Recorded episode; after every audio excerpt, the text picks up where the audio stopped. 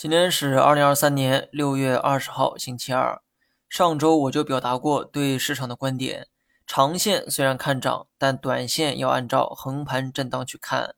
站在当时的位置，有些人呢或许不太认可哈，但调整两天之后的今天再来看这个结论，或许会有更多的人啊理解我。六幺八大促刚过，不知道各位剁手了没有？今年六幺八各大电商平台都没有公布具体的销售额。你们说这是为啥呢？我猜应该是卖的不好吧？卖的好没理由藏着掖着呀。消费节日卖的不好，那消费股的预期自然会受到影响。现在明白为何消费股连跌两天了吗？说白了，之前反弹的太高，高过了市场的预期。我对消费股的看法还是偏中性一些。以茅台为例哈，茅台市盈率再回到三十倍的时候，整个消费股才有性价比。